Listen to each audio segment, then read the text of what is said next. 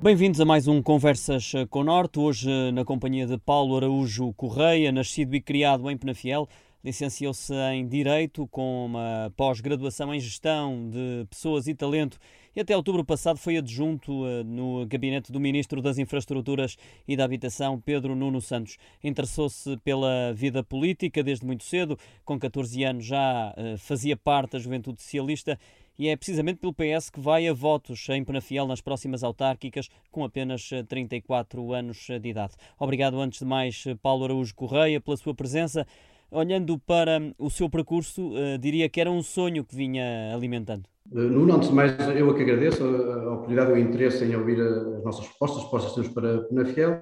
Sim, era um sonho. Eu, eu estive, como disse bem, no, no, nos últimos cinco anos, até 2019, a trabalhar no, num gabinete do Governo da República, mas nunca estive desinteressado do, daqueles são os anseios, e as legítimas aspirações do, do povo de Penafiel. Tive, fiz sempre questão de onde quer que estivesse de levar essas preocupações aos principais decisores políticos do país e estive sempre muito próximo da, da, da, nossa terra.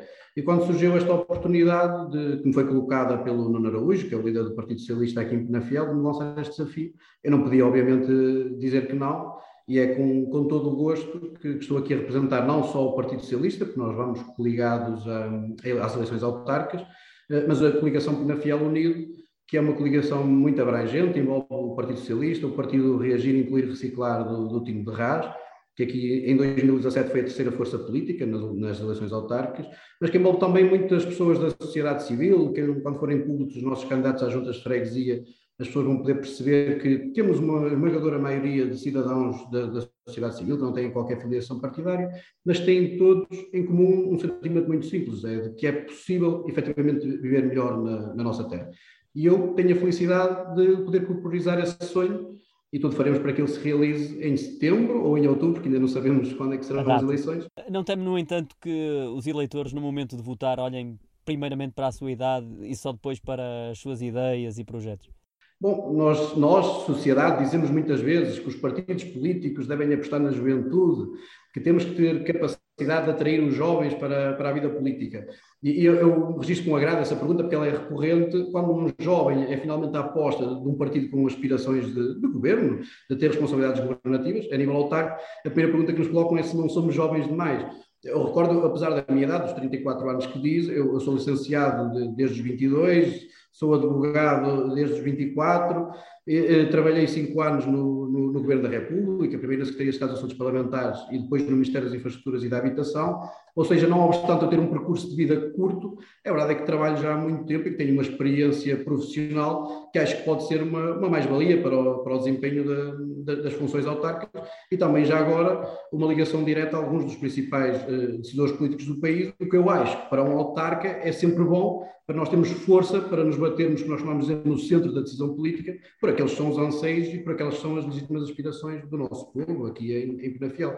Por isso eu acho que a juventude deve ser vista como uma coisa boa, como uma capacidade de renovação do Partido Socialista aqui em, em Penafiel, e apesar da minha juventude, eu, sem falsas modéstias, eh, eh, asseguro que me sinto plenamente capaz de dar resposta aos anseios da nossa população. Foi ou não necessário ter uma certa dose de coragem para dar o passo em frente, assumindo-se ou assumindo essa candidatura, não só por essa questão, mas sobretudo eh, porque enfrenta o atual presidente Antonino de Sousa, que obteve maioria absoluta, recordo, em 2017?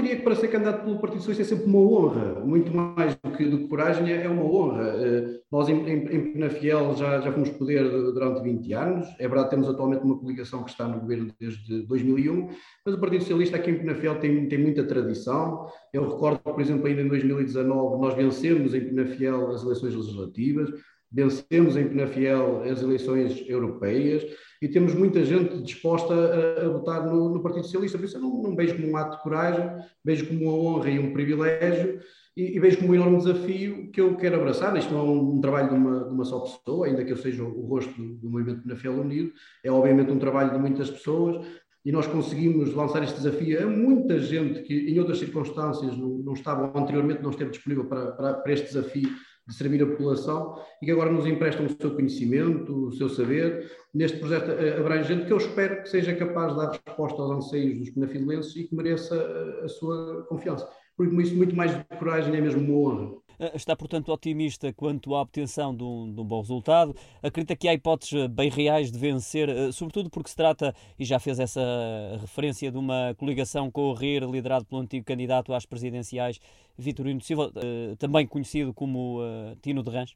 Nuno, é, é como lhe dizia, aqui em Penafiel, não obstante nós estamos no, no, poder, a, no poder, na oposição há, há 20 anos, a verdade é que nós temos nove vereadores que podem ser eleitos na, na Câmara Municipal, a coligação tem cinco, o PS sozinho tem quatro, o Tino de Rás, há, quatro anos, teve para a Assembleia Municipal 3.100 votos, elegendo dois deputados municipais, e mesmo para a Câmara Municipal teve quase 3 mil votos e 7% nessas eleições.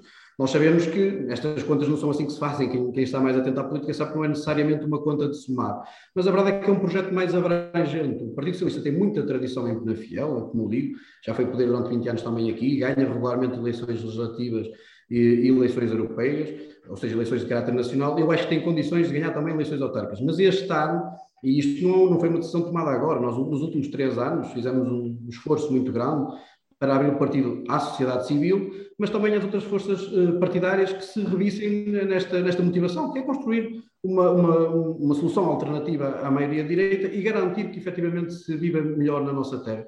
E nós estamos extremamente confiantes, uh, como eu digo, não por uma especial confiança nas, nas minhas capacidades, que também a tenho, mas, mas, sobretudo pela confiança nas pessoas que, que, nos acompanham, na abrangência deste projeto e também naqueles nos, nos anseios que vamos escolhendo da própria população, que há uma grande vontade de, de mudança e eu acho que nós temos condições, efetivamente, para, para ser a resposta a essa vontade de mudança da população. O que considera que o atual Presidente da Câmara, Antonino de Sousa, tem feito de errado? Eu começaria por dizer que tem feito certo. Eu diria que alguém que está há 20 anos no poder, mal seria, não sou daquelas pessoas que dizem que está tudo errado. É impossível, até estatisticamente, que alguém que está há 20 anos no poder fizesse fizesse tudo errado. Agora, é verdade é que há déficits de, de liberdade no, no, nosso Conselho e que nós identificamos, porque ao longo dos últimos quatro anos, dos três anos, fizemos inúmeras iniciativas em que dialogámos na primeira pessoa com os penafidelenses. Eu dou um exemplo, por exemplo, em matéria de habitação, de política pública de habitação. Hoje em dia é virtualmente impossível um jovem penafidelense da minha idade que se queira emancipar, constituir família e aceder à habitação em Penafiel, é impossível. Eu digo que é impossível porque o preço da renda é muito elevado. Com 500 euros em, em Penafiel, e nós infelizmente somos uma região que não tem propriamente uma média de recursos financeiros muito elevada, o ordenado é muito alto aqui, ou seja, é quase impossível um jovem hoje em dia aceder à habitação pública. E dir-me-ão, e é justo que o digam, mas as câmaras têm recursos finitos, não têm recursos limitados. É verdade. Mas também não é menos verdade que nós, como nunca antes, ou como nunca em muitos anos, temos um governo da República que está a ter uma aposta fortíssima na, na habitação, com a estratégia local de habitação, através do programa Primeiro Direito, e já sabemos hoje que também o próprio plano de recuperação e resiliência tem uma quantidade muito significativa de verbas europeias, precisamente para o setor da habitação, e nós o que temos de ser capazes é ter arte e engenho, nós, decisores políticos aqui em Penafiel, para conseguirmos captar para a nossa terra essas verbas para poder dar resposta a estes anseios da, da nossa população. Mas há também déficits de liberdade, e quando digo déficit de liberdade eu sei bem o que estou a dizer, em matéria de mobilidade. Eu dou-lhe um exemplo. Eu, quando, quando fui estudante na, na Escola do Pinheiro, na altura, já lá vão 24 anos, quando entrei para essa escola, eh, eh, a verdade é que eu tinha que apanhar um, um autocarro de manhã às sete e meia da manhã e se tivesse aulas às onze tinha que esperar três horas para ter aulas. Se saísse às duas da tarde tinha que esperar quatro horas para ter um autocarro, um autocarro para regressar. Mais uma vez, eu não digo que seja algo fácil de resolver ou que seja, vou costumo instalar, instalar os dedos e para um passo mágico o problema está resolvido. Mas a verdade é que a coligação de direita está lá há 20 anos e nos últimos 20 anos, ao dia de hoje, um jovem de, de uma freguesia mais a sul ou mais a norte do Conselho, e mesmo no centro, em Abragão, por exemplo, que queira apanhar um autocarro para as escolas, tem exatamente a mesma oferta de rede pública. Isso é um déficit de liberdade. E quando digo jovens, digo, por exemplo, um cidadão idoso que se quer deslocar ao centro hospitalar de Tamiguei Souza, tem, está sujeito, mais uma vez, a estes tempos de, de espera. Isto são respostas que, digamos, contendem claramente com a nossa qualidade de vida, não é? Eu acho que a autarquia precisa de estar muito mais uh, focada na resolução destes, destes problemas. Nós ainda temos, ao dia de hoje, um aterro sanitário a, a elaborar na, na, na freguesia de Rimal, o nosso Presidente de Câmara, há cerca de 20 anos, na Assembleia da República, exortava o então Ministro do Ambiente para a necessidade de encerramento daquele aterro sanitário, e muitíssimo bem. A verdade é que ele é Presidente de Câmara há 8 anos, vereador com responsabilidades no ambiente desde 2001, e a verdade é que o aterro continua a elaborar. Eu garanto que, se for eleito, ele irá ser encerrado no nosso primeiro ano de, de mandato, é um compromisso que nós estamos capacidade de assumir. E depois contendo também, esta não aposta no ambiente, contendo também com uma coisa que provavelmente o Nuno até terá dificuldades em acreditar, mas uma parte significativa do nosso território continua sem acesso ao saneamento básico. Cerca de 50% da população de Passo Sousa não tem acesso a saneamento básico, não obstante existir lá uma hectare. Nós estamos em pleno século XXI, não é? é uma coisa difícil até de intuir como é que é possível.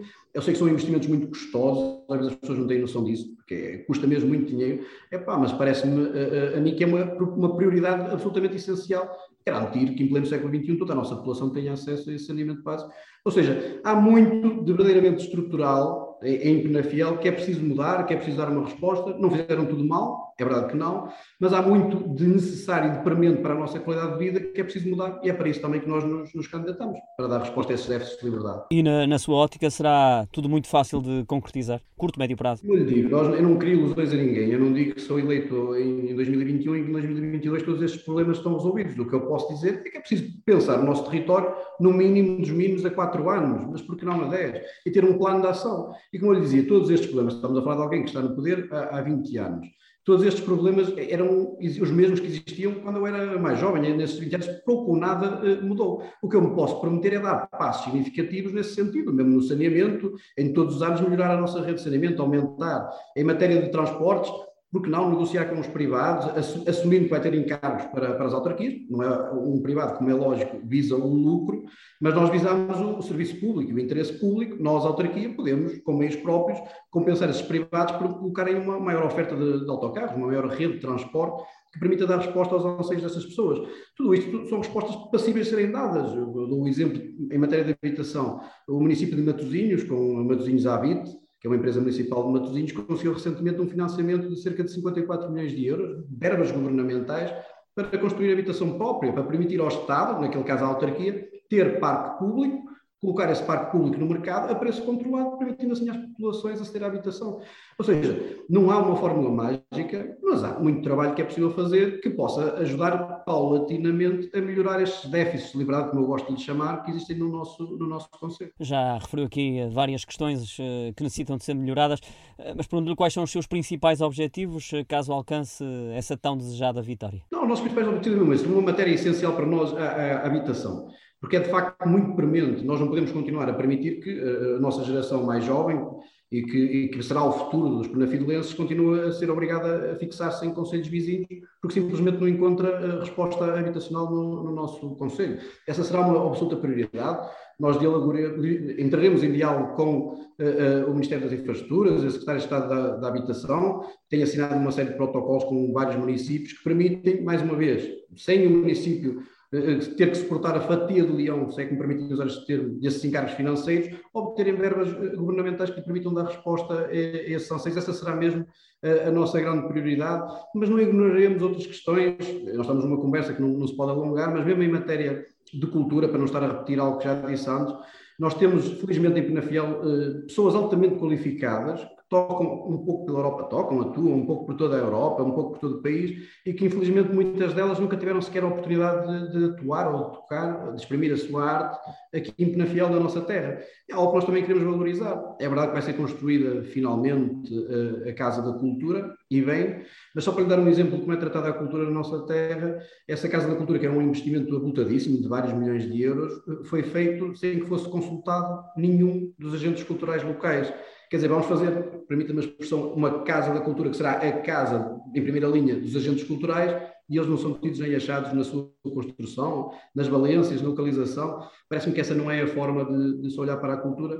Temos vários temas para, para trabalhar, estes são os, os, os principais e essenciais, e para um primeiro mandato, nós temos que só nos candidatarmos para quatro anos, acho que já teremos muito trabalho eh, pela frente e muita coisa para mudar em Penafiel. Muito bem, creio que fica aqui registado o essencial. Estivemos à conversa com o socialista Paulo Arujo Correia, candidato pela coligação Penafiel Unido. Neste diálogo, justificou porque avança e enumerou também alguns dos projetos que tem em mente para o Conselho. Muito obrigado pela sua presença. É mais um Conversas com o Norte. Eu que agradeço.